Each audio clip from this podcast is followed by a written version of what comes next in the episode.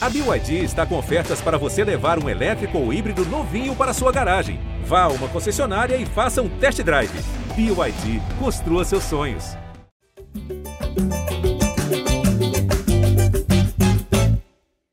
Fala, torcedor vascaíno! Tá começando o episódio 179 do podcast GE Vasco.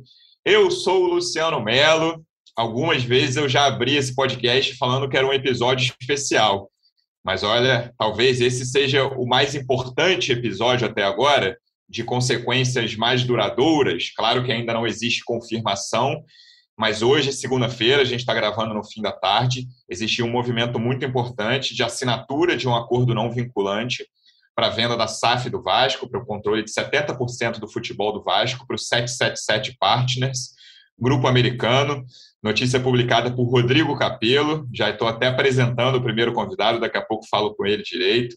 E aí, a melhor coisa disso tudo é que a gente mal vai falar, nem vai falar de Vasco e Aldax. A gente não precisa tocar nesse assunto, vitória por 1 a 0, gol do Raniel. Mas se você veio ouvir análise sobre Vasco e Aldax, eu vou ficar devendo essa, mas tudo sobre a SAF nesse podcast. Já falei o nome dele, vai ser o primeiro que eu vou apresentar então nosso companheiro, colega, jornalista da Globo, Rodrigo Capelo. Como é que você está, Capelo? Seja bem-vindo. Fala, Luciano. Estou cansado, porque esses últimos dias foram de muito trabalho. E que bom que a gente tem um assunto melhor do que Vasco e Aldax para comentar, né, cara? Ufa! Campeonato Carioca, não vale nada. Vamos falar do que realmente importa, que é o futuro do Vasco. É isso. Um dos repórteres que cobrem o dia, dia, dia, dia um dos repórteres que cobrem o dia a dia do Vasco no GE também tendo muito trabalho hoje. Como é que você está, Marcelo Baltar? Seja bem-vindo.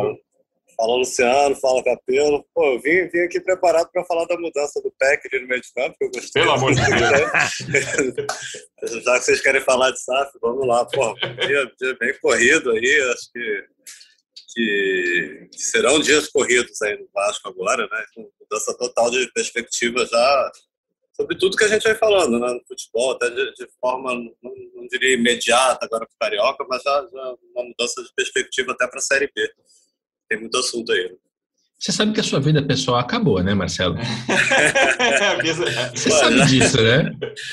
Porque tá, assim, do, tá do, meu, né? do, meu, ponto de vista, ah, vou me dedicar a outras pautas aqui, tem outras SAF saindo. em algum momento eu me desconecto do Vasco e vou cobrir outras coisas. Você, meu amigo, você vai pegar toda, toda a discussão, as já, brigas, tá, as né, ações é, judiciais. É, Nossa, que, que não seja uma nova eleição, né? Acabei de fazer essa pergunta para o Vai ser uma nova eleição? Pode não, se preparar. Não. Vai não, vai não. É, vai, ser, vai ser online ou presencial, já começa a ser o Vasco, né? A votação da, da AGE vai ser online ou presencial.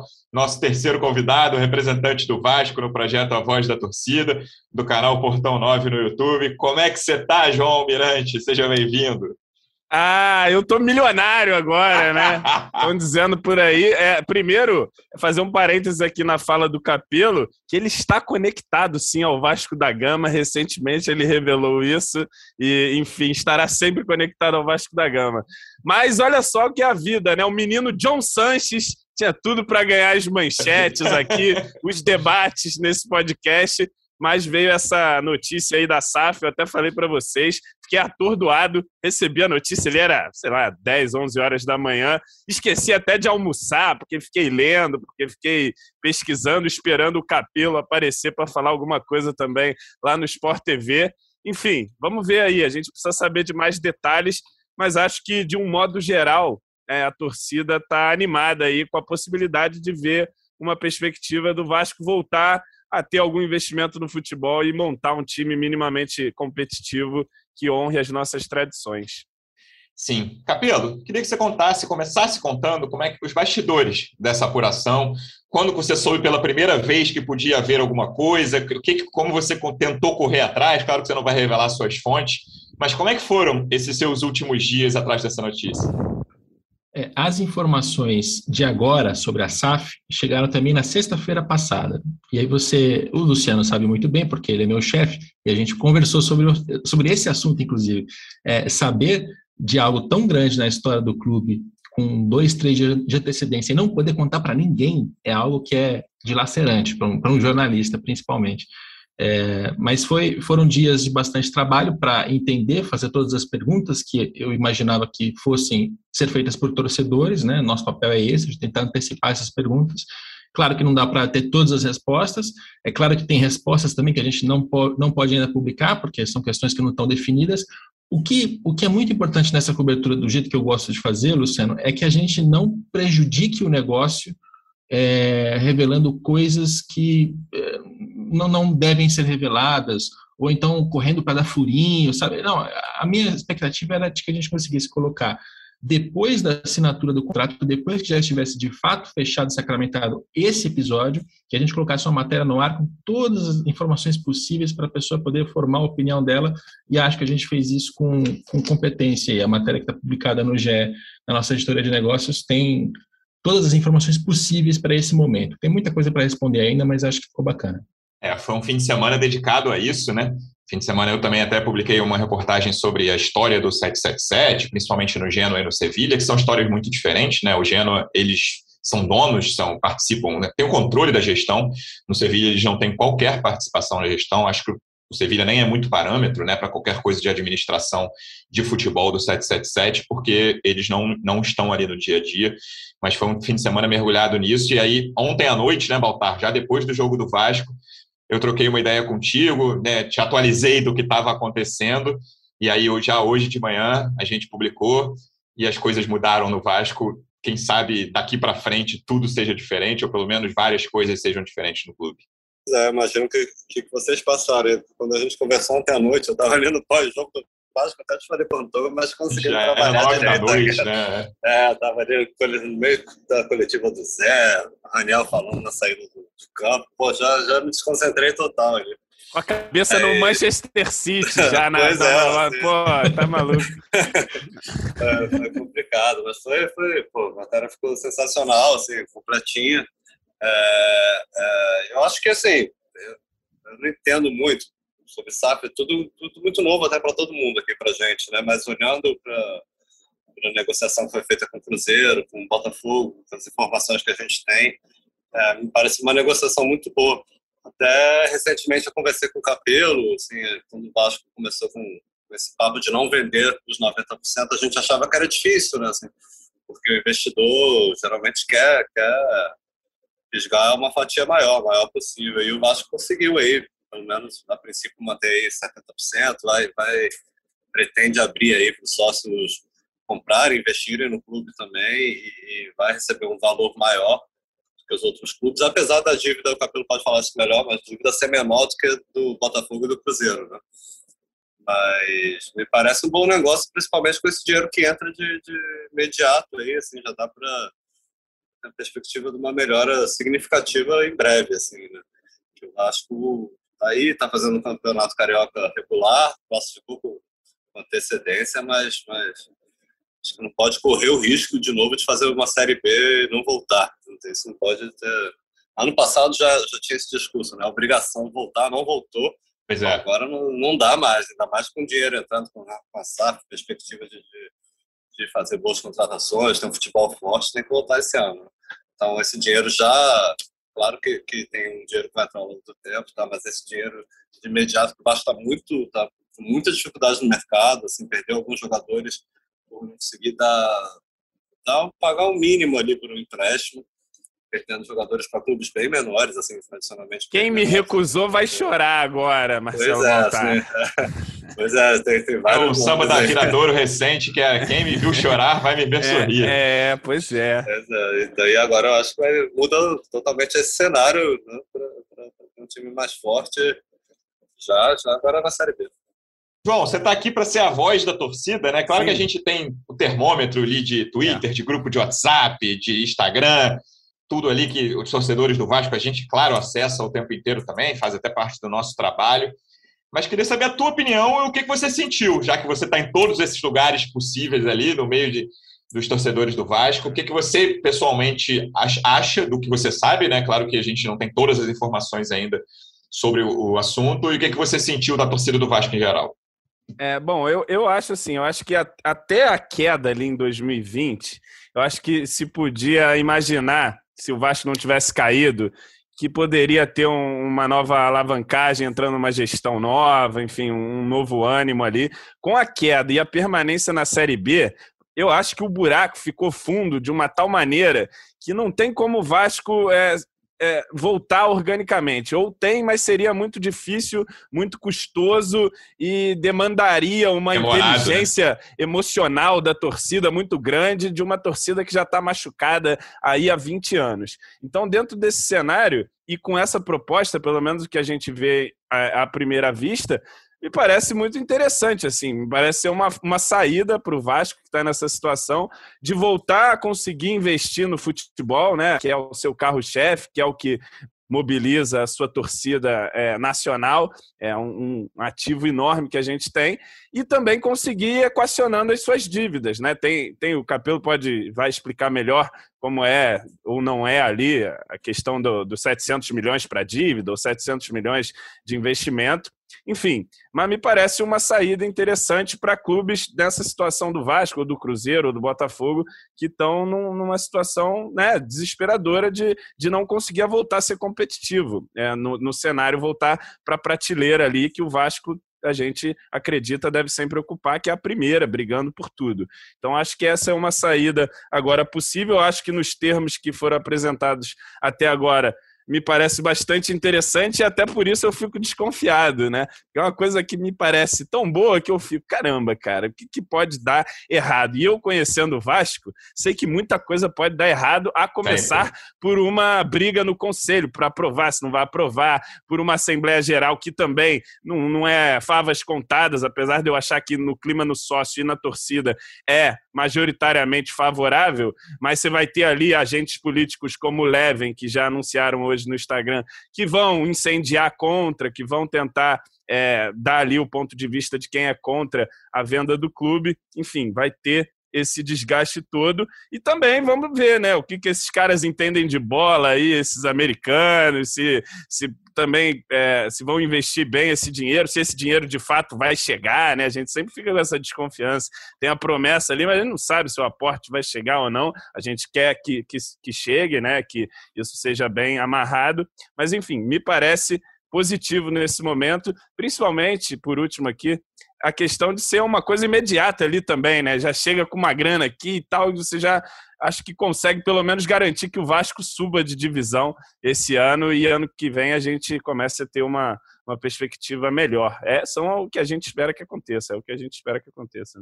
Capelo, eu te perguntei nos bastidores, bastidores, e aqui eu queria que você contasse se algum vascaíno que está, alguma vascaína que está ouvindo esse programa, se não leu a matéria, se não viu o Sport TV, nem viu a central do GE, Queria que você contasse resumidamente os principais pontos desse acordo, o que está nesse contrato que foi assinado hoje, segunda-feira, pelo Jorge Salgado com o 777 lá em Miami. É, eu também gosto de acompanhar a repercussão nas redes sociais e essa é a repercussão que mais me preocupa. E eu li algumas vezes hoje o torcedor dizendo assim: puxa vida, parece bom, mas eu não entendi nada. Então vamos entender. é, vamos entender. Didática, vamos, por favor. Vamos dar uns passos atrás e entender essa história. O Vasco hoje é uma associação civil sem fins lucrativos, Clube de Regatas Vasco da Gama. A proposta é abrir uma empresa, uma sociedade anônima do futebol, SAF, e mandar o futebol para dentro dessa empresa significa mandar os jogadores, os contratos de patrocínio, direito de transmissão, tudo que tem a ver com futebol vai para dentro dessa empresa da SAF. Esta empresa, por sua vez, o Vasco vende 70% dela para esse, esse grupo americano chamado 777 Partners. É, quanto que esse grupo vai pagar pela compra? Dinheiro que vai da mão do, do, do novo dono para a mão do antigo dono, que é a associação. Zero. Mas né, por ser uma associação civil sem fins lucrativos, é zero. Mas tem uma promessa de investimentos de 700 milhões de reais. Então, para colocar em termos é, portugueses, vascaínos, para as pessoas entenderem, é como assim, eu tenho uma padaria e eu vou vender minha padaria aqui para o Almirante. Tá? É, mas é uma padaria da família que eu gosto muito. Então, Almirante, é o seguinte: você vai comprar 70% dela, você vai tomar as decisões em relação à administração dela. Eu não vou receber nenhum real por isso, só que é o seguinte: você vai me prometer que você vai investir em equipamento novo, vai trocar fachada, vai contratar novos funcionários, vai pagar os salários em dia, coisa que eu não consegui fazer nesse tempo todo. Além disso, é, tem dívidas que eu estou deixando nessa padaria que você vai ter que resolver. Tá? É, essas dívidas elas estão equacionadas pelos próximos 10 anos, por meio de uma negociação que eu fiz com o auxílio da Justiça, e você vai ter que lidar com essas dívidas. Essa é a condição que o Vasco negociou esse 70% para esse grupo americano. Tem uma promessa de investimento e tem uma promessa de que eles vão lidar com um endividamento do Vasco. Tá? É, então, em linhas gerais, é assim que funciona o negócio. O que mais você acha que a gente deve esclarecer aqui? Eu acho que uma coisa, uma dúvida que surgiu, não sei se não tem ainda essa informação, se ela não pode ser divulgada, mas o prazo desse investimento de 700 milhões seria o quê? É, porque faz diferença demais, né? São 5, é. 10 ou 35 anos. Deve ter, mas eu não sei. É, eu, eu, sei que no Botafogo o prazo é de três anos. No Cruzeiro, isso no Botafogo, rápido, é. só te interrompendo, desculpa, Capelo. É, isso foi descoberto quando o Botafogo, na véspera praticamente da eleição do Conselho, que o Botafogo soltou lá uns talking points, que eles chamaram tópicos, né? Para os conselheiros terem uma noção melhor do que eles iam votar, porque o contrato é confidencial. Então, perto da, da, da votação no Conselho, a gente descobriu no Botafogo esse plano, quantos anos, quanto, quanto dinheiro seria investido em cada ano e esse prazo. E eu diria para o torcedor fazer a mesma coisa em relação ao Vasco. Pergunte, queira saber qual é o cronograma de investimentos, porque uma coisa é você investir 700 milhões em 20 anos, outra é investir em 5. É porque apareceu que São Januário, por exemplo, seria um contrato de 50 anos de aluguel. Isso, isso. É, porque, porque, São Januário continua a ser uma propriedade da associação hum. e ele vai ser alugado para a SAF. E a SAF vai pagar um aluguel, cujo valor a gente ainda não pode publicar porque ainda não está totalmente definido. É, e esse aluguel vai ajudar a financiar as atividades da associação e o contrato. Só que assim, não dá para fazer um contrato de aluguel de dois, três anos, porque o investidor sabe que aí passam-se três anos e na hora de renegociar esse aluguel, a associação vai botar faca no pescoço e vai querer cobrar um, um valor é, absolutamente fora, fora do lugar. Por isso é um contrato tão longo, mas é, é por isso. Tem, a, o estádio continua com a associação, faz um aluguel e esse aluguel vai ajudar a financiar as atividades dela. Voltarei, eu já queria entrar na parte política do Vasco. Vou falar de, ainda de mais detalhes do negócio com o Capelo, mas queria entrar nessa parte que eu acho que eu é queria falar no início, porque preocupa o Vascaíno em geral, e sempre é algo, o próprio João já citou isso ali no início. É, eu me, pela repercussão que eu vejo, né, eu não estou tão por dentro como o João ali, mas vejo que, em geral, a torcida gostou, né, na, nossa, na nossa amostra ali de redes sociais e grupos de WhatsApp, principalmente. É, mas a gente vê, principalmente pessoas mais ligadas a grupos políticos que não estão na situação hoje, né, grupos de oposição, uma resistência maior do que no Botafogo e no Cruzeiro, né? É, então, eu acho que existe uma, uma questão ainda mais delicada no Vasco, que é quando teve o anúncio ali do Textor no Botafogo e do Ronaldo no Cruzeiro, estava bastante claro que aquilo ali ia passar, e foi, o Botafogo, se não me engano, foi 97% no, no Conselho, e na GE a mesma coisa é, no Vasco existe uma resistência maior. A gente ainda não sabe o tamanho dessa resistência, a gente não sabe se vai mudar alguma coisa depois de, de sabermos mais detalhes do negócio, mas a política do Vasco, como de costume, não será simples a, o andamento da, da SAF dentro do clube. Sim, a gente está tá ouvindo algumas lideranças políticas do, do Vasco, né, que são muitas.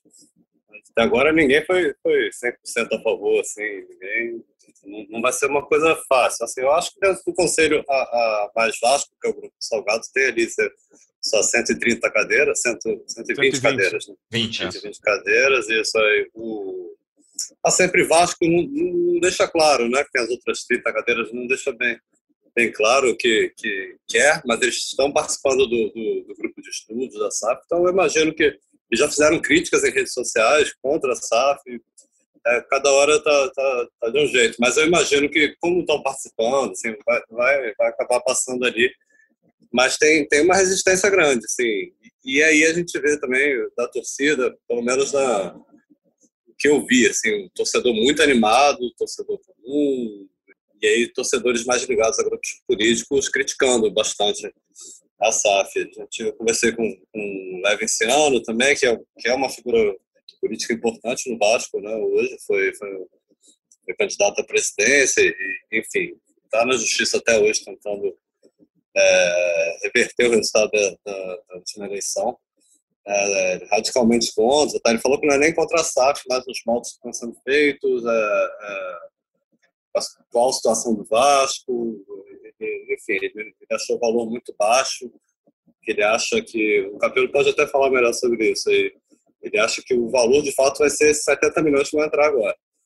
E, e, o resto vai ser gerado pelo próprio futebol do Vasco, pelo próprio clube, pela própria torcida. O futebol brasileiro passa por um momento importante aí de, de renegociação, direito de televisão, então eu acho que não, não seria o momento.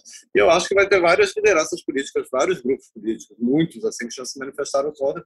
Não sei que, que peso isso vai ter numa GE, ali com sócios e tal. Eu acho que, o, que o, falou, a torcida, a opinião pública está a favor da, da SAF. É, mas, mas ali no Vasco é tudo muito complicado nessa parte política. Enquanto a gente está gravando aqui, o Salgado está tá numa reunião, acho que por videoconferência com, com, com os presidentes de conselhos do, do Vasco, né, o Carlos Fonseca, o Otto Carvalho e, e o Peralta. O, o Peralta, isso. Eles estão definindo aí. Vão começar a definir um cronograma de, de votação. Primeira votação que deve acontecer ainda nessa semana é a votação do empréstimo desses 70 milhões, porque é uma espécie de adiantamento, né? Caso a SAP seja aprovada, mas não sendo o empréstimo, então precisa votar no conselho. Acho que vai ser votado ainda nessa semana e aí esse dinheiro já, já entra para o Vasco, para o Vasco usar no futebol.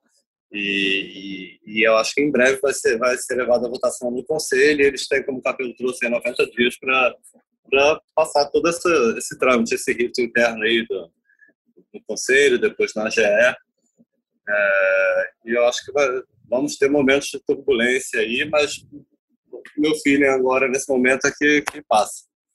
João, sabe uma curiosidade que eu tenho? Se alguém, ao longo dessas negociações aí, Capelo falou em três meses de conversas, chegou nos americanos e falou: amigos, negócio lá até a aprovação não vai ser simples, não, tá? O clube é um pouco complicado politicamente, vai ter barulho, mas aguentem firme que a gente vai tentar a aprovação.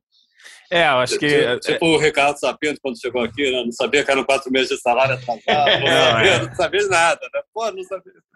É, eu acho que ele, eles devem ser advertidos sim, mas também não precisa entrar muito em detalhes, não, porque aí pode também acabar assustando, né? Pode criar uma figura mais assustadora para eles do que necessariamente é. Eu acho que, assim, é, em termos políticos ali, internos do Vasco, na composição de conselho, é, acho que tem uma grande chance de passar com facilidade, mas aí tem que ver também se vai ser uma votação de maioria simples, se vão ser dois terços do conselho, isso ainda vai ser discutido, como tudo vai será discutido no Vasco da Gama, você pode ter certeza que vai ter justiça, vai ter tudo, cara, pelo tudo que puder acontecer, eu tenho certeza que vai acontecer, mas enfim, Acho que também com, com a, com, a, gente sabendo mais detalhes da proposta, se ela realmente for se mostrando ali algo interessante, a pressão em cima de conselheiros e, e, enfim, e na própria Assembleia acho que vai ser bem grande também.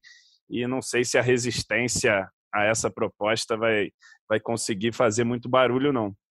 É, Capelo, eu queria que você explicasse com mais detalhes esse trâmite. Baltar já até citou, são 90 dias para duas aprovações, né? Da, do Conselho Deliberativo primeiro e da Assembleia Geral, que são os sócios do clube. E aí existe uma, uma questão por parte do 777 também de fazer um due diligence, né, que é vasculhar as coisas do Vasco, ver se encontra alguma coisa muito fora do lugar. Sempre o Vasco tem essa tradição, né?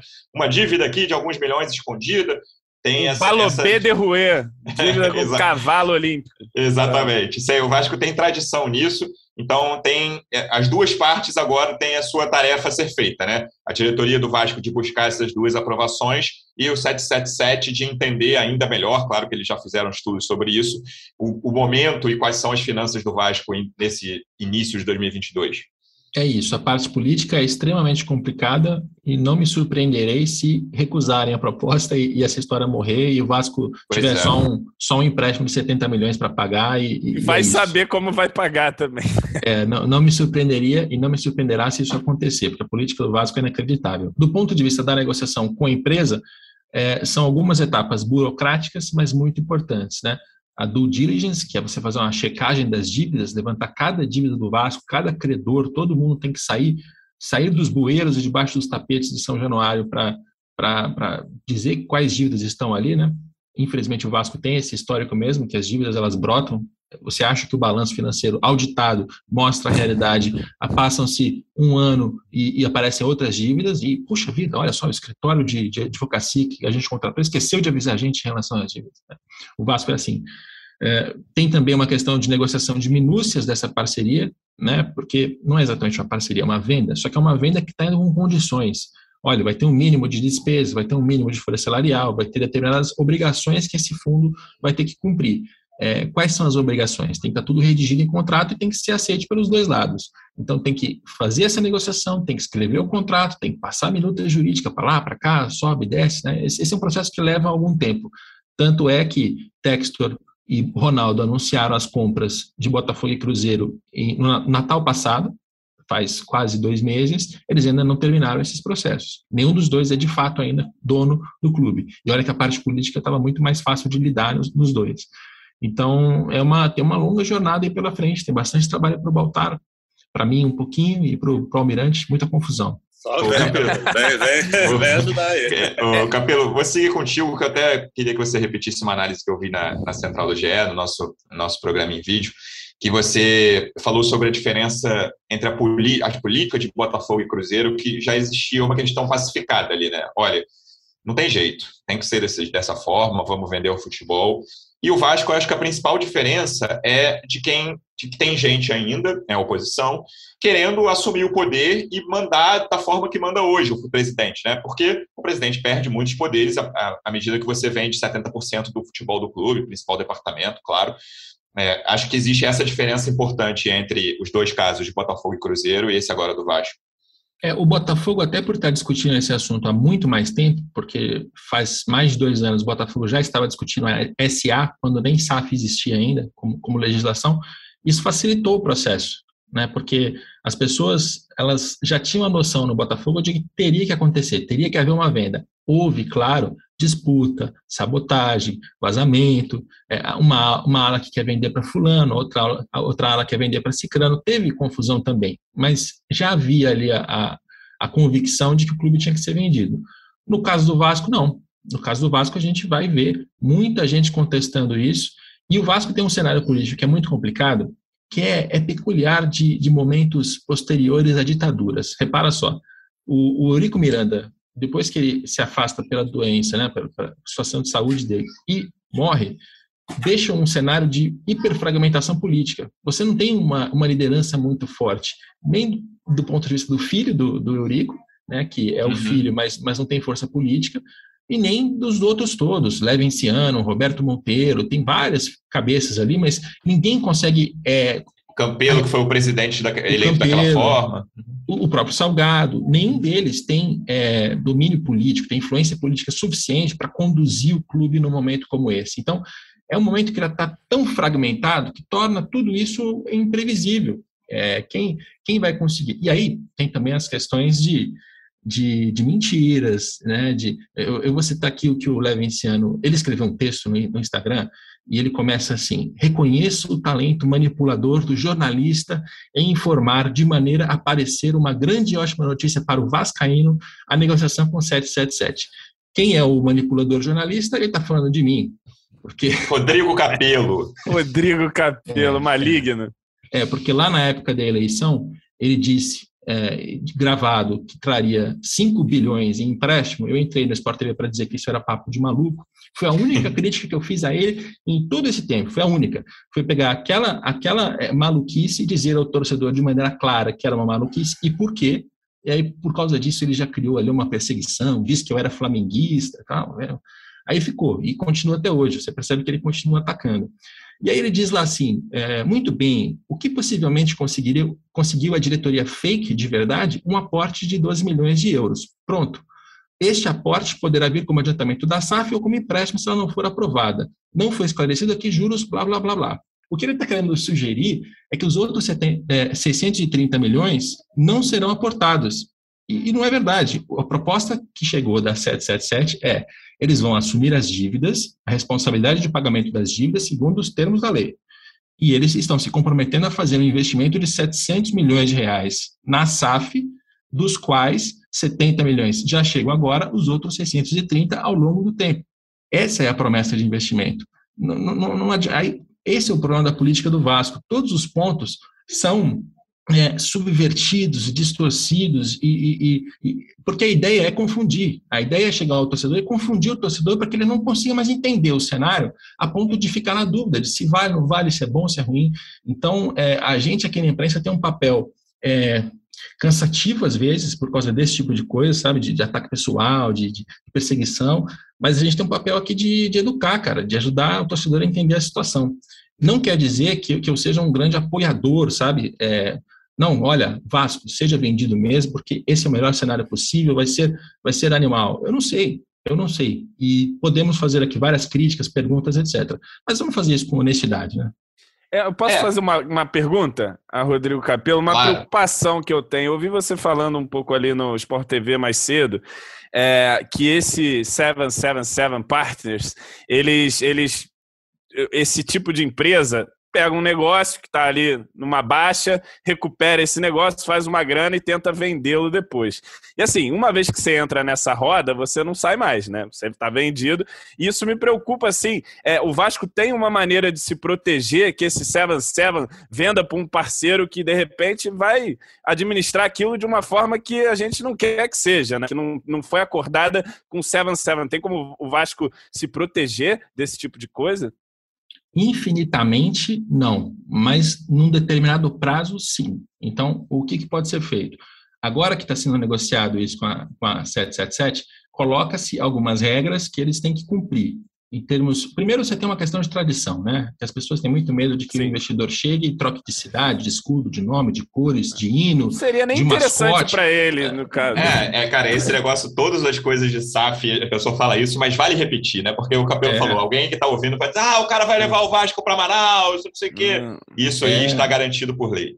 Não, porque imagina, é, Brasília está lá, cara, tem muita população, tem um PIB alto e não tem futebol forte, vamos levar o Vasco para Brasília. Não, não aconteceria porque o fato de a associação civil manter um percentual de pelo menos 10% já dá a ela poder de veto em todas essas questões de tradição. Uhum. Então, esse risco não se corre. O risco que se corre é o novo dono chegar e, por exemplo, ele pode tomar a decisão de que, ah, tanto faz estar na primeira divisão, o que eu quero não é ganhar é título, isso. o que eu quero é formar jogador, revelar jogador e vender. E para isso eu posso estar na Série C, que não vai fazer é. diferença para o meu negócio. Isso pode acontecer. Então, isso você tem que tentar se resguardar no contrato dizendo, olha, você tem que ter um mínimo de folha salarial, é 100 milhões de reais por ano, é esse tanto que se, se entende como necessário para competir na primeira divisão em bom nível, então esse aqui é o mínimo. Se você não fizer isso aqui, aí a gente vai ter problemas e pode recuperar o ativo de alguma maneira. Coloca esse tipo de regra lá. E coloca, inclusive, que se o 777 vender o clube depois, daqui a cinco anos, essas regras vão passar para o próximo dono entendeu? Você consegue fazer isso infinitamente? Para sempre vai ser assim? Não mas você consegue colocar isso dentro de um período. No caso do Botafogo, são sete anos. O Textor ele tem que cumprir um mínimo de folha salarial e um mínimo de despesa do primeiro ao sétimo ano. Depois disso, ele está desamarrado. Então, esse tipo de, de mecanismo é que o Vasco tem que colocar hoje para evitar que o clube seja é, deturpado e seja transformado em uma outra coisa. Agora, conceitualmente, se o Irlan Simões estivesse aqui, ele certamente diria isso, é, um modelo associativo, você consegue, é, com a troca, com a, com a, eleição, você consegue tirar um mau presidente do cargo. Um, um mau dono, você só consegue tirar depois de recomprar. Então, uhum, o, é. Vascaíno, o Vascaíno tem que ter essa noção também. É, esses caras da 777, eles são investidores de equity. Isso significa, eles investem em empresas que eles entendem que estão subdimensionadas, subvalorizadas, eles melhoram a gestão, fazem investimento, valorizam essa empresa e revendem. Esse é o negócio do equity. O que significa que esse 777 dificilmente vai comprar o Vasco para o fim da vida, entendeu? Olha, não, uhum, é, é, um plano de, de, de Mas eles, eles vão se apaixonar, o camarada Josh lá vai se apaixonar pelo Vasco, vai ficar aí para sempre. Tenho dúvida, cara, mas aí vem a possibilidade de vender por três vezes o valor que eles colocaram é, lá no começo. mais ainda, né, Café? É, então, essa paixão pega, cara. essa, essa, essa, paixão passa para frente. Então, é, é bom ter isso em mente também. E aí, assim, eu não sei dizer se vai ser em 3, 5, 10 ou 15 ou 20 anos, porque esses negócios são feitos com olhares de longo prazo, e 10 anos é longo prazo. Mas sim, o Vasco passa a fazer parte de um negócio como acontece na Europa. O clube uhum. pertence ao fulano, o fulano vende para Beltrano, e às vezes o Beltrano não é o cara que você gostaria de ver administrar o seu clube.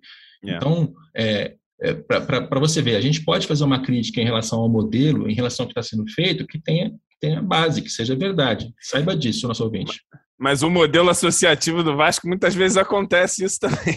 Tá lá o cara que ninguém quer, enfim. É, acontece é, então, com uma frequência e, boa isso. E aí é o ponto em que eu discordo do Irlan, que, que prega muito a democratização. Só que é o seguinte, o Vasco, do jeito que ele é organizado hoje, ele não representa e ele não pois é. consegue é. fazer o torcedor se identificar com os valores que ele diz ter. O Vasco é um clube do povo, o Vasco é um clube que é antirracista, é um, é um clube que é, é de inclusão social. Só que a gente não consegue ver isso refletido na diretoria do Vasco, em nenhuma delas. O torcedor não consegue se identificar com isso. Então não é que a gente está trocando um clube que tem raízes sociais bem fincadas e que representa o seu torcedor e tal, e está entregando na mão de americanos. Não, a gente está entregando um clube que é absolutamente bagunçado, destruído por grupelhos de pessoas que acham que são donas do negócio, porque formalmente são, entendeu? E você está saindo desse modelo para outro. Vai ser bom? Não sei se vai ser bom vender para os americanos, mas eu, eu, tenho convicção de que vai ser melhor do que está hoje. Ah, sim. É, esse ponto do, do contrato, Baltar, que acho que é, bem, é fundamental até, se for aprovado, a assinatura do contrato definitivo, coisa que, por exemplo, o Botafogo deve fazer nos próximos dias. Né? O Textor deve chegar aí essa semana no Brasil para assinar o contrato definitivo. Porque essas cláusulas, até, por exemplo, o cronograma a que o João se referiu, vai estar no contrato lá, beleza, sei lá, estou chutando um valor aqui, tá? 100 milhões de reais em 2023. E aí, se não chegar esse aporte de 100 milhões de reais em 2023, o Vasco vai ter as formas de se proteger lá no contrato, de até no, no, no último caso, né? Eu vou rescindir esse contrato, vocês não estão cumprindo as obrigações contratuais de vocês. Mesma coisa para essa questão de uma revenda, né? O Vasco tem que se proteger. Então, esse é um trabalho que você vai ter muito, né? Você, a Manu, o Débora, que cobrem o Vasco, o Baltar o Capelo também, a gente não vai esquecer, deixar ele ir para outro clube, não. É, na, nessas próximas semanas e meses, claro que tem a questão da aprovação, mas rolando a aprovação, tem muito assim, como o Vasco vai amarrar, o Vasco e o 777 vão amarrar determinadas cláusulas ali, porque esse contrato estar bem amarrado é fundamental para esse futuro do Vasco. É, uma das cláusulas, um dos pré-requisitos que o Vasco, quando está formulando esse, esse estudo da SAF, eu acho que está também nesse contrato aí com, com a 777. A gente vai chamar como? De 77 ou, ou 777? Até a gente saber de novidade, não em português, é, vai. Não em português, 777. É, é, não, o jeito, eles vão amarrar o jeito lá que, que, de não diluir os 10%, né? Que, então, eles vão ter sempre esse poder de veto em relação a algumas coisas básicas aí do clube, como, como o Capelo falou, mudança de escudo. O Vasco queria incluir também as questões sociais. Eu não sei como incluir isso, mas assim, o SAF não pode ter, sei lá, acho que não poderia ter de nenhum jeito, né? mas uma atitude racista. O Vasco sempre teve uma ligação muito forte com Portugal, então tem que manter isso. Enfim, mas é, eu não sei se, se é possível incluir metas esportivas. Tipo, o Apelo pode falar sobre isso. Assim, ah, se ficar dois anos na Série B, pode romper, ou tem que ter um título de expressão nacional em, cinco anos. Esse tipo de coisa que eles vão ter que amarrar no contrato. Né? Eu não sei se é possível colocar metas esportivas. Eu acho que título é difícil, né? Acho que dá, deve dar para colocar investimento, G4, assim, colocar. Você vai ter que gastar tanto de folha é baseado num cálculo de que, pô, é, folhas nesse nível disputam nesse nível Sim. o campeonato. É isso, Mas o Botafogo, o Botafogo chegou a discutir. O Almirante está tão bem informado que a minha presença aqui já é quase desnecessária. Olha! É o CEO, é o CEO né? Não, não, só para responder isso, é, possível é, possível é. Você pode colocar no contrato que se o Vasco não for campeão da Libertadores até 2025, você pega de volta. Só tem um problema, o investidor não vai aceitar. aceitar né? é. Ele não vai aceitar. A gente imaginava que ele não ia aceitar ficar sem São Januário, enfim, pegou, pegou menos agora. Mas, mas é, o Vasco vai ter que se, se precaver aí. Só, só dando um, um olho aqui na situação política, não sei nem se eu, se eu poderia falar, a gente está entrevistando as lideranças políticas do Vasco, a, a Emanuele Ribeiro, a Manu, cobre, que cobre o Vasco com a gente, ela estava falando com o Sérgio Frias. A primeira pergunta é assim, você é a favor da, da SAF do Vasco? Ele falou, não, sou a favor da constituição da SAF no Flamengo. Você veja o, o, é, é, clima político aí, né? que, que, que, a SAF vai, vai, vai, ter alguma rejeição, vai ser uma, uma batalha. Isso aí eu ainda continuo achando que passa, mas, mas vai, ter muita, vai ter muita coisa aí. o último ponto que você citou antes da resposta do Frias foi São Januário. E aí eu queria que o Capelo detalhasse um pouco a situação da, do estádio que tanto orgulha o torcedor, vai fazer 100 anos de história. Como é que fica São Januário e uma possível reforma do estádio? São Januário continua com a associação, a gente até já disse isso aqui antes, mas existe uma possibilidade de investimentos além dos 700 milhões, além das dívidas, investimentos na reforma do estádio. É, como exatamente? Não sei. Mas certamente é para deixar São Januário maior, melhor, mais moderno. Mais rentável, né? E mais rentável, principalmente, que é um, é um problema, né? O Vasco tem uma das maiores torcidas do país, tem uma, uma, uma das maiores torcidas do Rio de Janeiro, mas São Januário é um estádio que gera pouquíssimo dinheiro para o clube. E, e, dentro de um, de um, plano de negócios, é, tem que crescer, tem que crescer, tem que ter uma ocupação alta, tem que, tem que melhorar o entorno também, tem que melhorar o transporte é, mesmo sem ser do Rio, eu sei que chegar a São Januário não é fácil, então vai precisar de investimento. E, e eles estão agora negociando para colocar isso já nesse contrato, para dizer, ó, beleza, além dos 700, ainda tem que reformar São Januário. Tem um outro ponto que o Baltar falou que talvez seja bom de explicar, a tal da diluição. Será que o torcedor entendeu o que é a regra de antidiluição? por favor. Vamos supor o seguinte, essa SAF, ela sai com 100, 100 ações. Qual a quantidade de ações que ela tem? 100. Dessas 100 ações, 70 são da 777, 30 são da associação. Beleza. Aí chega um momento, daqui a dois, três anos, que eles falam assim: cara, a gente precisa de mais dinheiro para fazer mais investimentos em alguma coisa estratégica. A gente quer aumentar o número de ações. Aí, em vez de ser 100 ações, vão ser 200 ações. E essas novas ações, eles vão vender para mais alguém no mercado, um novo investidor que entra para ter mais um uhum. sócio participando do negócio. Quando você tem é, 70% de 100 ações, é uma coisa. Quando você tem 70% de 200 ações, significa que você foi diluído. No total, o seu percentual vai reduzir. Isso acontece com empresas comuns quando elas fazem essas captações de investimento. O que, que o Vasco está colocando na regra? É, a associação, dentro daqueles 10% que ela tem que ter de qualquer jeito, ela não pode ser diluída além disso. Então, você pode fazer quantas rodadas você quiser de, de emissão de novas ações, de, de, captação de investimentos, o Vasco não terá, quando eu digo Vasco, eu digo associação, ela não terá menos do que 10%. Então, vai diluir a parte do 777, não é a parte do Vasco. Boa. Outra questão em relação a isso, Capelo, que eu acho que você é a pessoa mais indicada para responder. É, aqueles 10% do Vasco ali, que ele quer colocar para debentures, é, é, explica para a gente essa situação, que até debentures eu sei que o nosso ouvinte não está muito acostumado com esse tipo de palavra, por favor. Essa é uma possibilidade de captar mais 100 milhões para investimento na SAF. Além dos 700, além da reforma, além das dívidas, ter mais 100 milhões. E qual seria o meio para fazer isso? Vamos colocar em exemplos de novo, mas agora não com o Almirante, vamos usar o Baltar. O Baltar é aqui repórter da, da Globo, tem um salário milionário, a gente sabe disso, e ele resolveu comprar e ser, ser, dono de uma parte do Vasco. O que é que ele faz? Em primeiro lugar, ele vai lá e compra uma debênture, que é um título de dívida, que é basicamente, olha, ele está investindo aqui é, um milhão de reais nessas debêntures e ele vai pegar esse dinheiro de volta com uma taxa de juros em determinado prazo. Como se ele estivesse fazendo um investimento pessoal comum. Né? Pessoas comuns como ele, assim, que tem milhões na conta, fazem isso. É comum. Num segundo momento, ele chega ao Vasco, né, a SAF, e diz: Olha, não precisa me devolver o meu dinheiro, não precisa me pagar. Eu quero converter essa dívida em uma participação sobre a SAF. Eu quero ser dono de um percentual. E esse 1 milhão vai dar a ele é, 0,1%, porque o Vasco acha que dá para tirar 100 milhões com essas debêntures. E o Baltar passa a ser dono de uma partezinha pequena dessa SAF. Qual é o sentido disso do ponto de vista do Baltar? Ah, cara, como Vascaíno, ele está emocionalmente ligado, ele quer ser dono de uma parte, ou então ele entende que o Vasco SAF vai gerar dividendos, vai gerar um valor, ele pode ganhar dinheiro com, a, com o Vasco ao longo do tempo. Qualquer que seja a motivação, ele se tornou dono de uma partezinha da, dessa empresa. Então, essa é a mecânica que eles criaram, que eu não sei ainda se vai acontecer de fato ou não, né? Vai depender muito do, da parte do 777, porque se, assim, essa lógica ela só faz sentido se o Vasco SAF valorizar, se ele for um ativo que melhorar muito, porque ser dono de, de 1% do Vasco hoje é ser dono de um monte de problemas. Ser dono de 1% de um, de um Vasco reconstruído, com investimento na primeira divisão, valendo muito, é outra história, entendeu? Então, essa, essa é a maneira como eles querem captar, além dos 700, mais 100 milhões para investir também em estrutura de jogador. João, quanto que você vai investir nisso aí?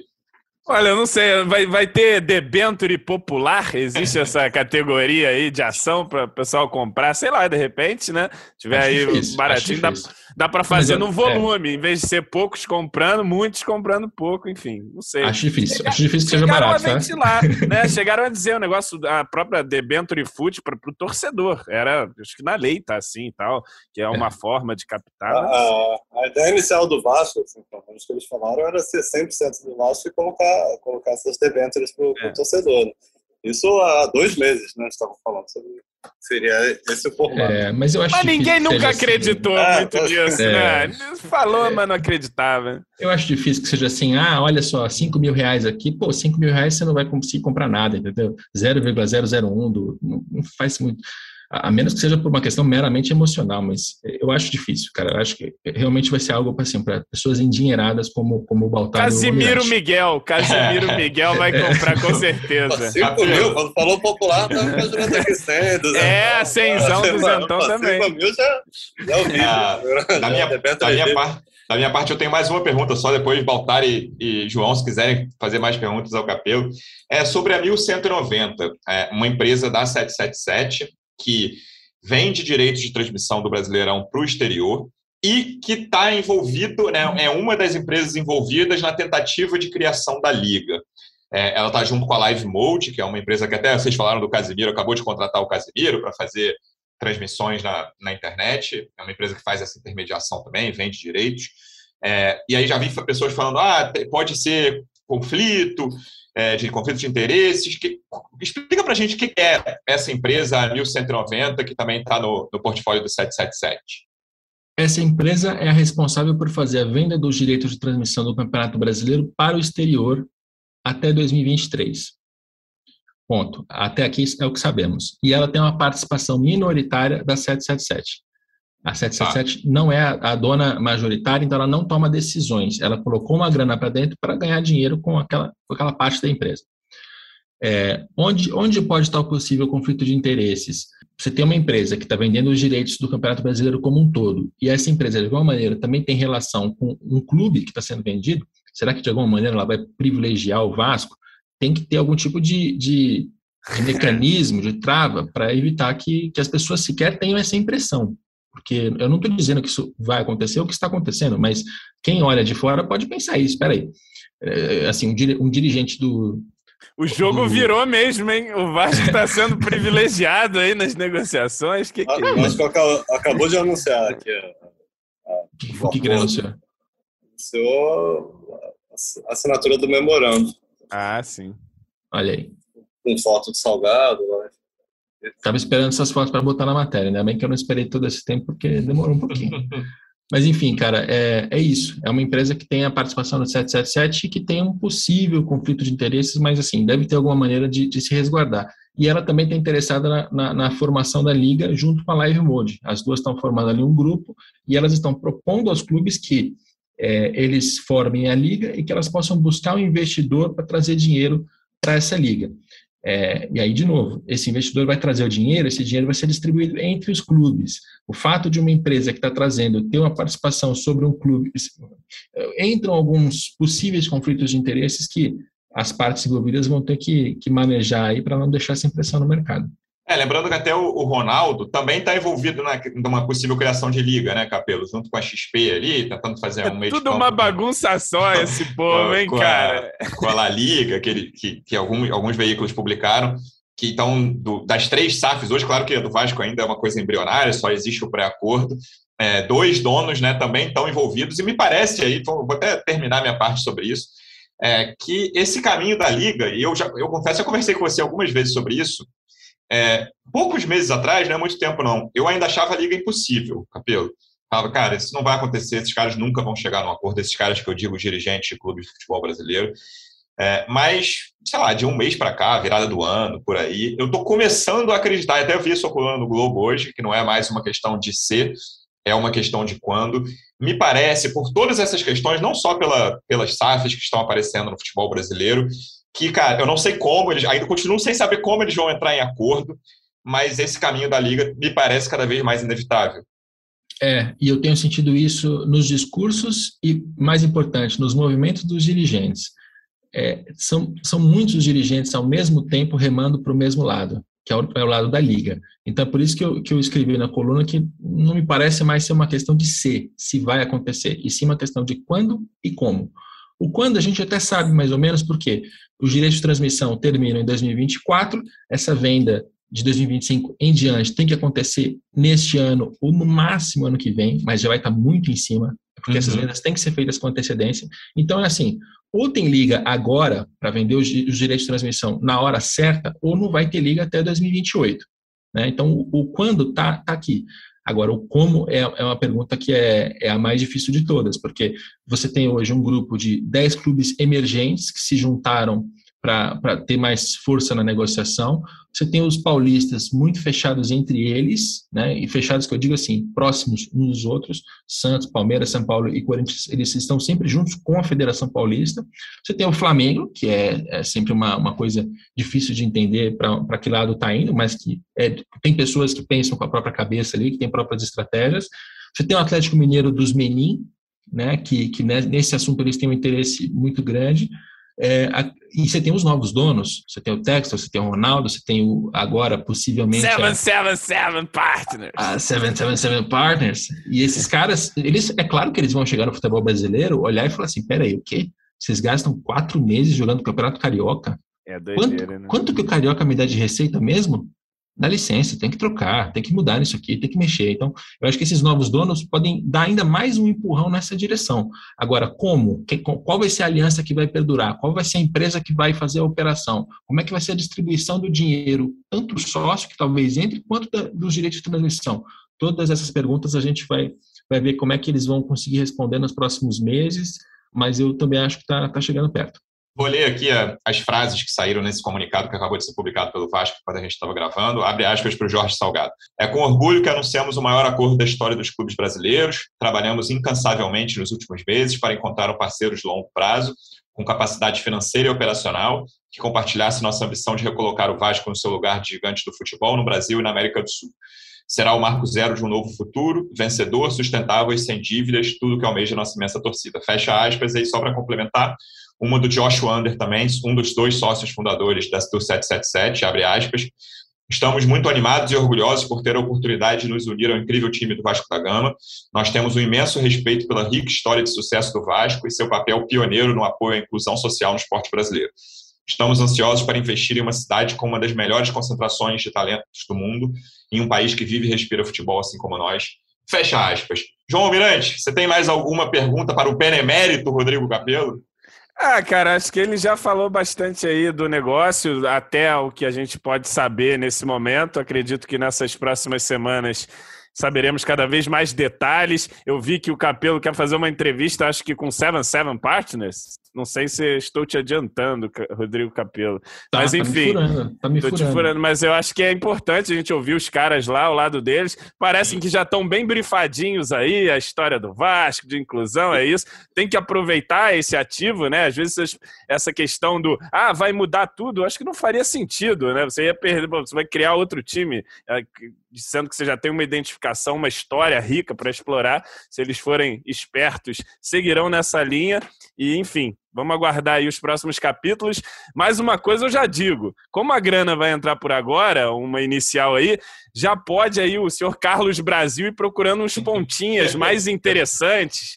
Goleadores ali, um meia, rescindir, um sabe, rescindir alguns contratos aí, quem sabe já, para já ir adiantando o serviço, enfim, tem coisa para fazer aí com esses 70 milhões que vão entrar. Não, é jogadores para ganhar Pix do Raniel, né, João? Pois é, e o Pix do Raniel vai subir, hein? O Pix do Raniel agora é mil. Mil. Tá, já inflacionou. É isso. Baltar, obrigado mais uma vez pela presença. Os próximos dias, próximas semanas e próximos meses serão animados, amigo. Valeu, valeu, Luciano. Valeu, Capelo. Valeu, João. Vamos ser, vamos ser animados. Vamos ver o que vai acontecer aí.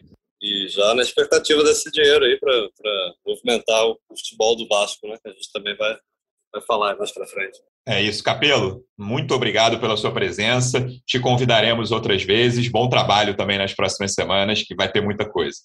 É, vai ter bastante novidade e nesse primeiro momento, cara, eu estou muito preocupado em, em, explicar o que está acontecendo para o torcedor e ouvir as partes envolvidas. Então, essa entrevista que o, que o Almirante já, já furou aí, eu espero que aconteça nos próximos dias e que a gente possa trazer também o lado de quem está investindo para mostrar se é bom ou não. Mas que é bom ver o Vasco nessa, nessa situação, é, né, cara? Aqui, abrindo um ah, parênteses, é uma torcida que nos últimos anos Pô, é, é, é, dar dinheiro para pagar dívida o tempo todo, é as pessoas se juntando, dando pouco dinheiro que tem para fazer, campanha juntar para pagar campanha de sócio, campanha para construir CT. Cara, a torcida do Vasco é muito maltratada, sabe? Então, se, se o caminho é por, por dólares americanos, que seja, cara, tem que ter um, tem que ter um futuro melhor.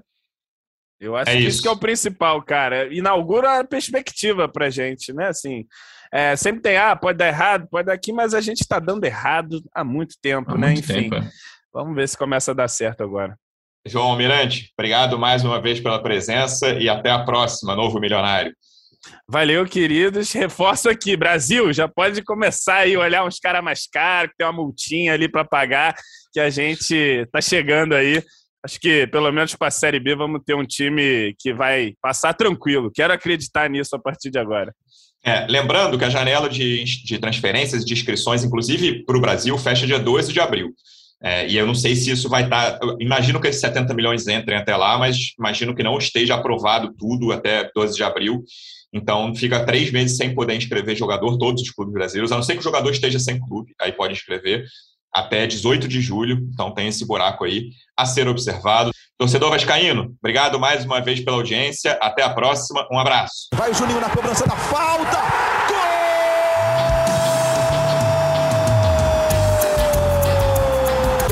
podcast. Sabe de quem? Do Vasco! Do Vascão da Gama, do Gigante da Colina. É o GE Vasco.